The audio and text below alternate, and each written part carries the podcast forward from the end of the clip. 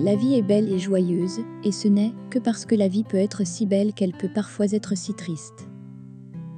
Dans le chagrin, il y a aussi, étrangement, une composante de joie.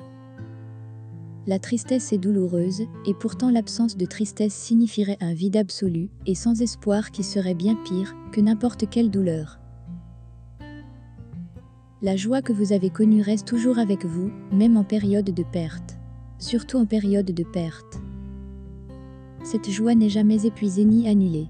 Elle fait toujours partie de vous, même si les conditions et les relations dont elle est issue peuvent avoir changé. Cette joie est toujours avec vous, et personne ne pourra jamais vous l'enlever. En fin de compte, la joie est plus forte que la douleur. La douleur ne disparaîtra peut-être jamais complètement, mais elle deviendra plus supportable à mesure que la joie continuera de se renforcer à chaque instant qui passe. Non seulement la tristesse est une expression des joies déjà vécues, mais elle intensifie les joies à venir. Le soleil semble toujours plus brillant après des jours de pluie. La joie et la beauté de la vie signifient encore plus après avoir éprouvé la douleur de la tristesse. Lorsque vous vous souciez suffisamment pour connaître une profonde tristesse, sachez que c'est une affirmation positive de la vie qui n'a pas d'égal.